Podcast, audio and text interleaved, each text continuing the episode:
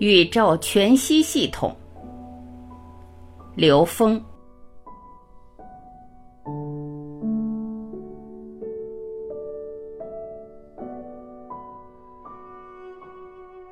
刘峰老师说：“从我们这些年讲到质检原理这一系列的理论体系，它真正凝聚成的理论核心，我们把它叫宇宙全息系统。那么，宇宙全息系统本身给我们的启发，它只是一个在理论上的描述而已。所以，我要强调的是，其实每个人拥有的知识足够你自己悟道的。人其实不需要增加更多的知识去悟道。”那我们在讲的过程中会有很多知识性的东西，其实这些都是我们借用的工具，我们借用它来对整个宇宙和各种事物之间进行关联。我们物质能量、意识能量相互之间的作用关系，还有整个宇宙结构科学化的描述，让我们能够对生命、对宇宙以及对个人有一个理解的引导。所以从这个角度来讲，我们不会迷信在任何一种讲的理论体系上。所以这也是我事先要强调的：知识性的东西，它只是一个引子，只是一个桥梁。我们今天就全息宇宙理论体系跟大家做一个简单的介绍。首先，全息这个概念，我最初接触是从光学，因为我本人是学光学的。在大学的时候，我们学到了全息图、全息照相这个概念。那时候我们还只是停留在这个现实物理层面，在讲这些问题。在光学系统里面有一个特别有意思的情况：当我们对一个物体进行图像记录的时候，如果不是一个全息记录的话，那么这个记录它是某一个角度上对于某一部分信息提取的一种投影。也就是我们一般的照相是把三维的空间的事物投影到一个二维平面上，它的工作原理跟我们人眼的这个工作原理是一样的，也就是我们通过我们眼睛的晶状体，它相当于是一个透镜。我们在光学上用的术语叫成像器，它可以成像，把我们一个三维的物体空间的事物，把它投影到我们的视网膜。这个视网膜在光学原理上，它所形成的概念，实际是在一个二维的平面上所成像。但是，因为我们的视网膜是一个神经丛，就是神经系统密集的地方，它对信息的感知不是非得一定要成一个二维的像。视网膜基本在焦点上聚集了所有的三维信息。眼睛的工作原理，实际是把三维空间的像投影到一维上一个质点上。这是完全理想的这么一种状态才是这样的，但实际上，光学在不同光学成像的过程会有不同的误差，所以没有一个完全在现实中找到的这种质点，其小无内的质点，也就是零维聚集所有的能量信息。实际在理论上是这样的概念，但是我们人类的科学仪器。照相机、望远镜、显微镜，这个成像波、这个能量波去照亮一个物体。当物体被照亮的时候，物体上的每一个点基本都等于是一个慢反射点，信息通过慢反射向空间传递出来。慢反射把每一个点都变成了一个发光点，原理上是这样的。那这时候发出的是球面波了，然后我们用同样波长的一个波来做一个参考波。在空间产生一个干涉能量场，每一个质点的反射光和参考光会产生一组干涉条纹，而这一组干涉条纹是一个质点的信息，所以这是一种干涉现象。一般干涉是什么意思呢？干涉是两个能量波，当它的振幅相等、频率相等，在一个特定的空间位置上，它们会形成局部叠加增益、局部抵消的一种状态。我们知道，任何一个物质被照亮的那个质点，它带着这一点的信息，跟这个参考波形成一组相应的干涉条纹。每一组干涉条纹反映的单一的信息，那这样的话，形成了一个光学上的全息照相的原理。那么，全息照相如果记录下来全息底片以后，那这时候我们怎么让它呈现出全息像呢？什么叫全息再现呢？用一个在线光去照亮这个全息底片的时候，我们就会看到，在这个照相底片出现一个立体的图像。它跟我们在现实中的一般的照相的底片不一样。这个全息像到里面的是一个完全立体的，而且这个立体站在不同的角度，你看到它的这个像也不一样，因为它是立体感的。这就是我们讲的光学全息的概念。那么，光学全息它首先是建立在光的波动干涉理论上的。这种波动干涉理论在宏观上让我们看到了这个宇宙空间的一种规律，也就是说，任何一个局部它都具有整体的所有信息。即使我拿底片把它摔碎或撕碎以后，它每一个局部都是一个完整的图像。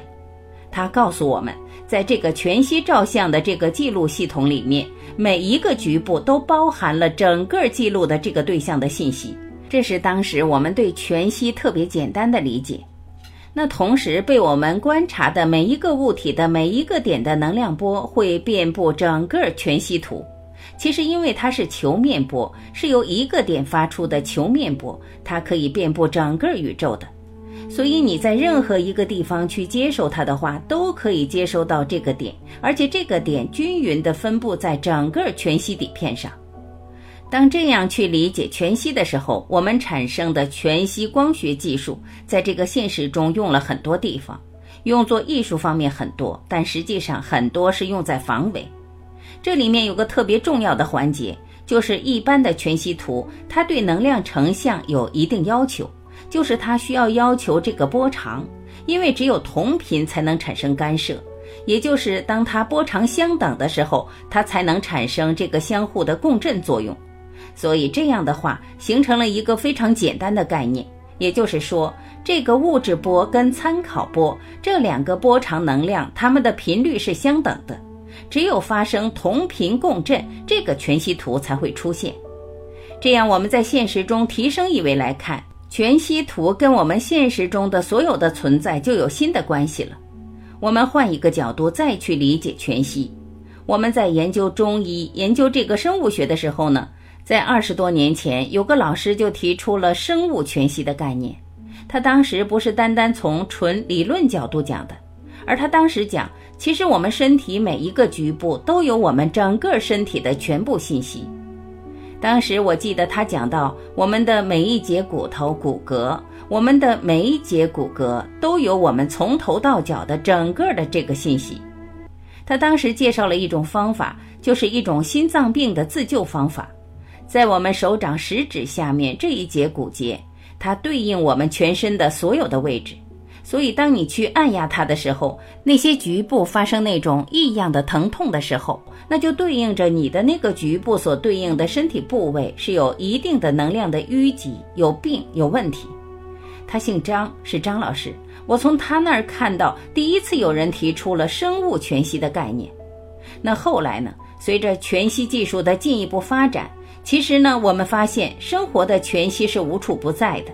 我们再进一步发展到量子技术的时候，我们发现，扫描一个人的头发，扫描一个人的一些上皮细胞，这个上颚组织的细胞，扫描一些很局部的身体的部位，就能得到这个人全部的生物信息。这个生物信息能得到的这个数量，跟这个仪器分解的精度等等是有关联的。那这个时候呢，我们就把光学全息和生物全息一下了解到了，它们原来有着这么一种对应关系。那这种对应关系到底建立在一种什么样的这个结构体系里边？它们之间到底是怎么关联起来的？因为一个是生物，一个是光学。那么实际上，我们研究宇宙全息系统，我们找到了它们共同的答案是什么呢？就是我们讲的宇宙全息系统里面讲的全息宇宙的概念。那全息宇宙的概念，它的背后是什么呢？在全息宇宙里边，我们讲到有空间和存在。那实际全息这个概念，我们先是从存在这点发现的，或者说是关联起来的。什么意思呢？就说我们在现实中的所有的存在，当我们找它们共性的时候，我发现所有的存在的共性是分子。分子存在的共性是原子，原子存在的共性是原子核和电子，原子核存在的共性是质子和中子，而质子存在的共性是中子和正电子。当然，有些人还只描述到质子，而质子里面还有一个中子和正电子。当我们把这种存在描述出来后，我们知道一切存在只有三个东西：中子、正电子和负电子。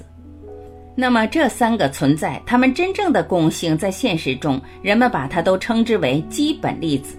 那实际上，基本粒子是我们最简单的有形的存在，也就是说，所有的东西都是由这三种粒子叠加出来的。但这个还无法跟全息关联上，那怎么继续往下关联呢？一个基本粒子都被称之为量子，它们有着共同的量子属性，而量子的属性又是什么呢？就是波粒二象性，就有时候它是波，有时候又是粒子，这一点是很重要的一个突破点。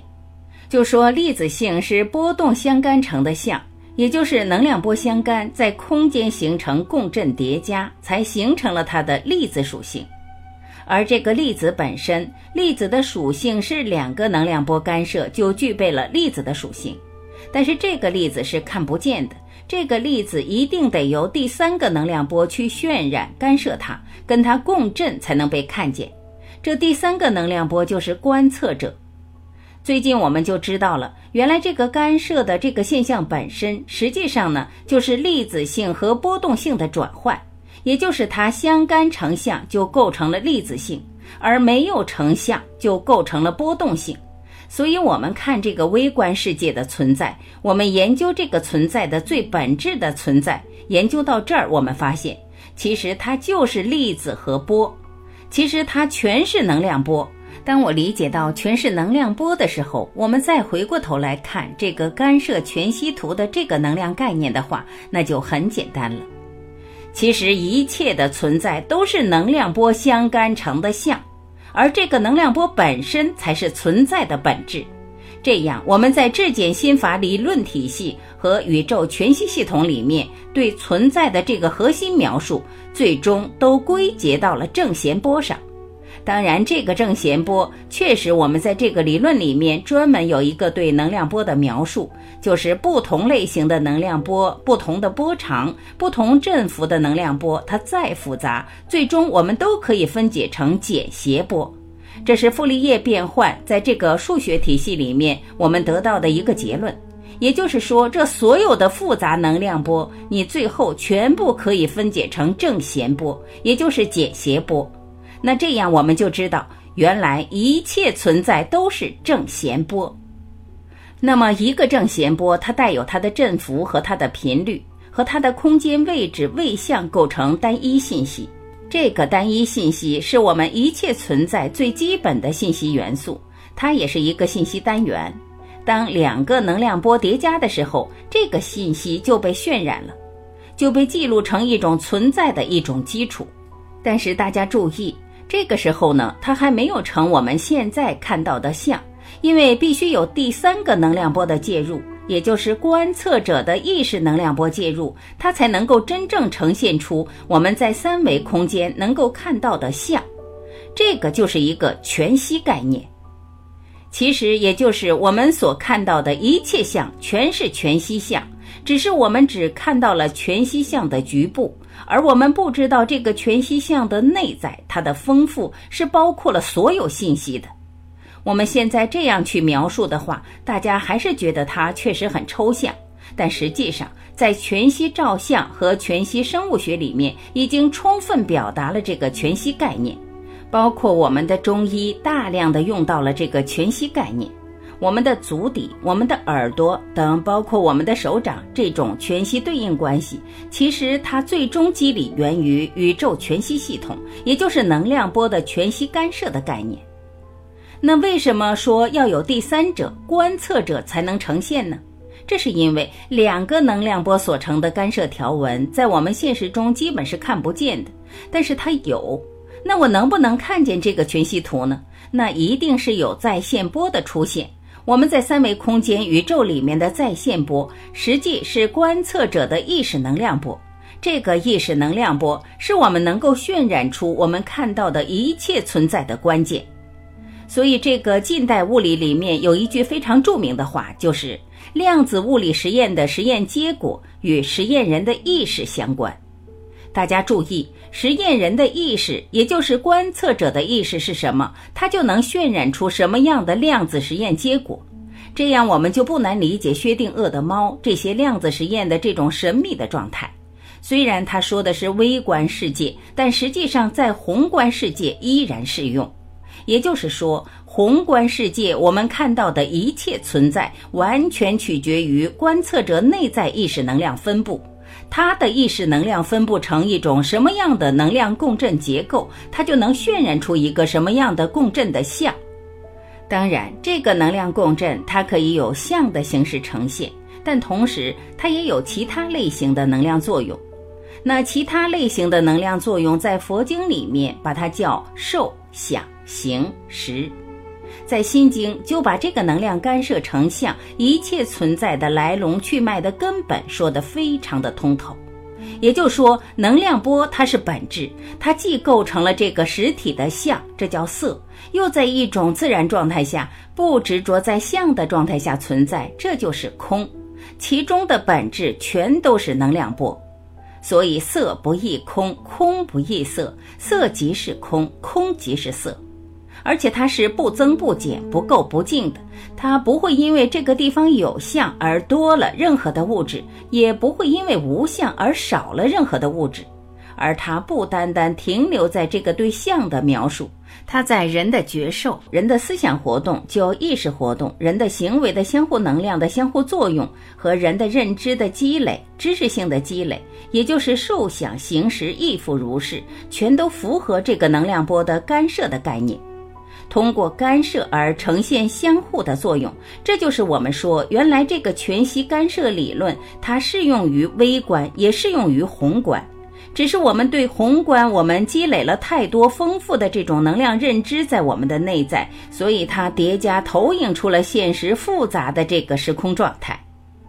那么在《道德经》里面，把这件事又说得非常的精彩，也就是当一切都是正弦波的时候，那《道德经》里讲道生一，也就是《易经》里面讲的第一个能量波，称之为龙，而这就是一个单一能量波。这时候，如果要另外一个能量波跟它干涉的时候，这就变成了两个能量波发生干涉。这个时候就形成了四象和五行能量了。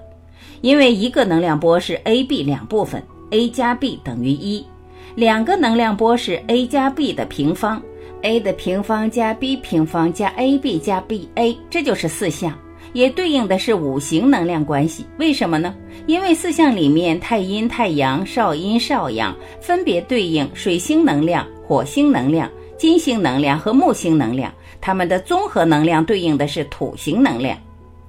东方智慧里面讲的五行能量，实际是两个能量波叠加干涉形成的干涉条纹。干涉条纹，它在我们现实可看到周边的一切事物里面都有，只是我们看不见。除非你借助了光学仪器，你才能看到干涉条纹。你在现实中干涉条纹是有的，但是看不见，它实际也是空性。也就是这个干涉条纹具备一切所有可能的这个能量波，但是哪一部分能看得见呢？那就是第三个观测者出现的时候，这个时候第三个能量波就是 a 加 b 的三次方。展开 a 的三次方加 b 的三次方加三个 a 方 b 加三个 b 方 a，这就是八卦。八卦是我们在三维空间看到的最简单的物质像，它一定是有观测者参与才能看到的。这个时候，八个物质相和八个信息相一叠加，构成八八六十四卦。六十四卦是我们在三维空间能够看到的一切事物的基因，跟人的心情都是一体的。它们都是从事物的最本质的呈现开始表达的。大家注意，我们并没有发明任何东西，我们只是把我们人类的智慧结晶、智慧的精华，把它聚合到一起去看懂这个世界，看懂这个宇宙到底是怎么回事的。那这样我们就理解什么叫道生一，一生二，二生三，三生万物这个概念了。我们也就理解为什么说量子物理实验的实验结果与实验人的意识相关，因为第三个能量波带着我们实验人的意识、观测者的意识。观测者的意识其实就是我们每一个观测者的内在认知。这个内在认知，在佛家就直接管它叫业，基督教直接管它叫罪。这个我们就知道，我们之所以能看到这个世界，是因为我们带着我们自己有限的认知投影和渲染出了周围的相，这也叫万法由心。因为宇宙空间里面都符合我们易经里说到的两仪四象八卦，也就是一个能量波、两个能量波、三个能量波叠加呈现的原理。每一维度都存在，一维存在，二维存在，三维存在，四维存在，n 减一维存在。所以在这个逻辑体系里面，我们突然就知道了，存在是在整个宇宙空间，它不是只是在我们一维到三维的空间里面存在。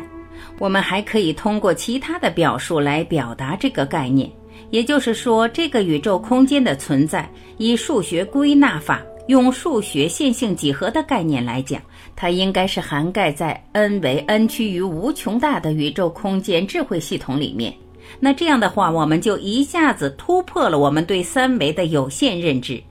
那么说，实践是检验真理的标准，但是三维实践检验三维真理，高维实践检验高维真理。你用三维实践去检验高维真理，那就是妄想。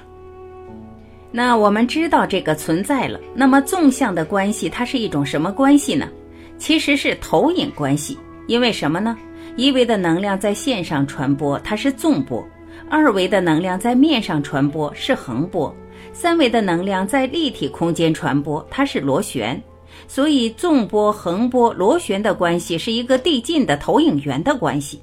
也就是说，一维是二维的投影，纵波是横波在线上的投影，横波是螺旋在面上的投影。这样，我们依此类推，我们知道每一维空间都是它上一维空间的投影，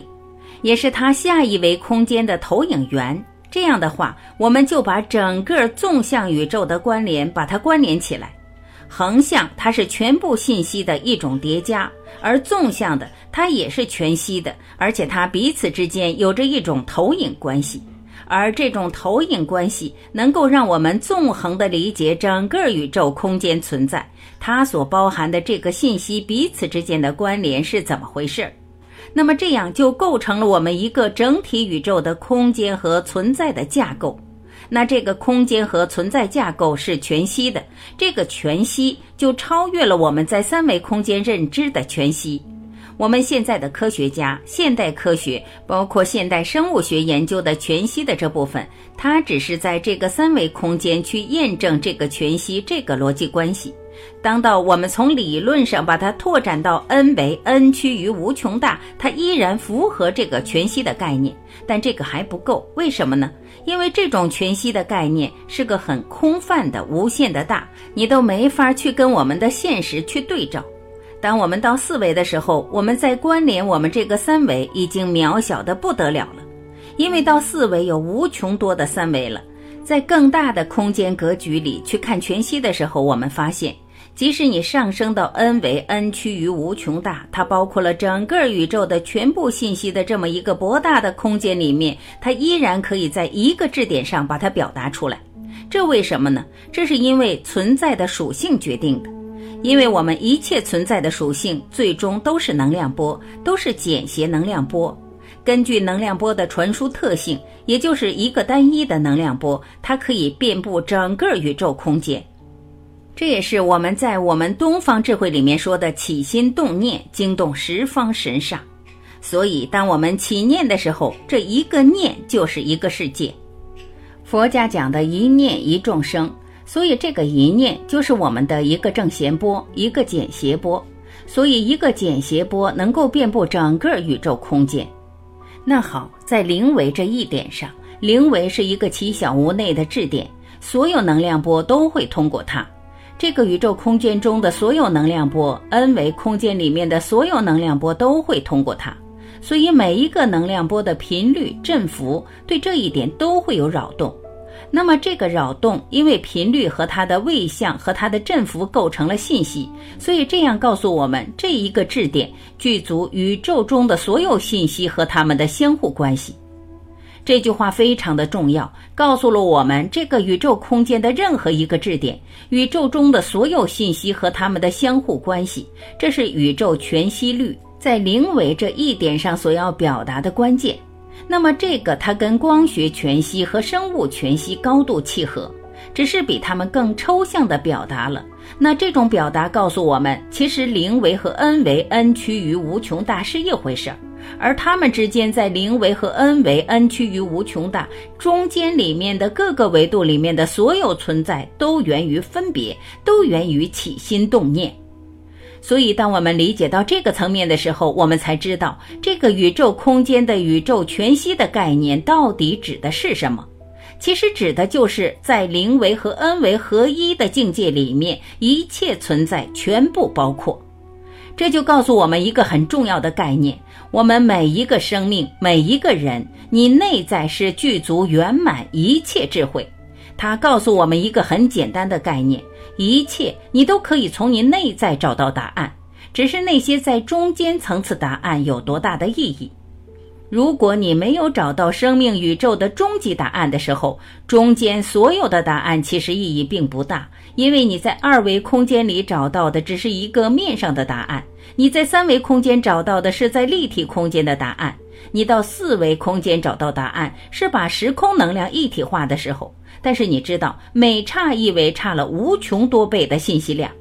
但是三比无穷大等于零，四比无穷大也等于零。即使你把三维的信息全都掌握，你在 n 维 n 趋于无穷大面前，也不过就是个零。任何有限数比无穷大都等于零。所以，为什么佛经里面讲一切有为法如梦幻泡影，如露亦如电，应作如是观？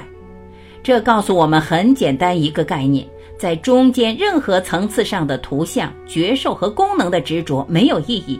我们说的意义是真正的对宇宙整体的觉悟的意义，它只是一个局部的了解，像盲人摸象，摸到一个局部，他从摸到象的一根毛，到摸到象的一小片皮肤，到摸到象的一个局部，其实对于整个象来讲，它没有意义。